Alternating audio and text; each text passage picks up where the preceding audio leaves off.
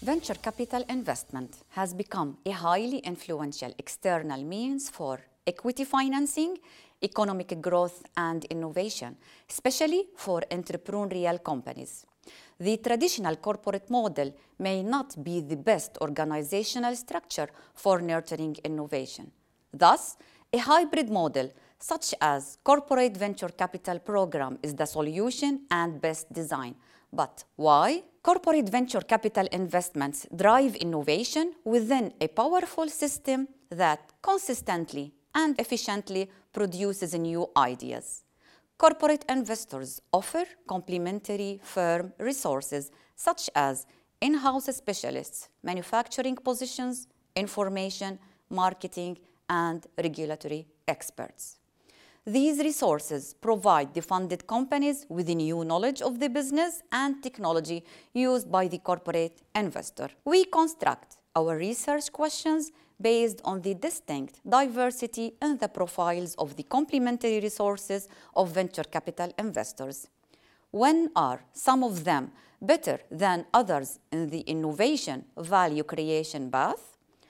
How are complementary resources accessed to release innovative synergies? To test our hypothesis, we built an unbalanced panel of 1,547 biotechnology companies in the US, funded by corporate venture capital and independent venture capital investors between 1998 and 2013.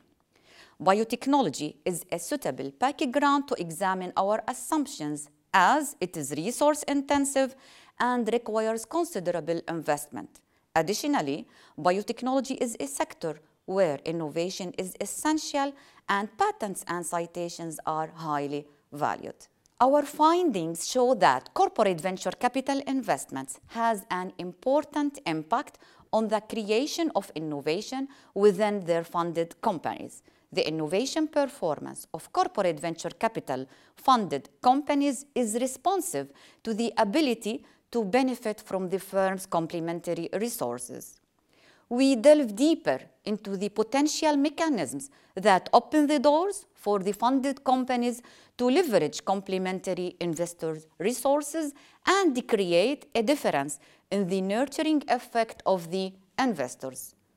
First is the absorptive capacity of the company that facilitates its ability to grasp, utilize, and comprehend the knowledge of the firm. We find that the company's absorptive capacity plays a role in facilitating the company's ability to leverage the corporate investor's knowledge, resources to increase the company's innovative output.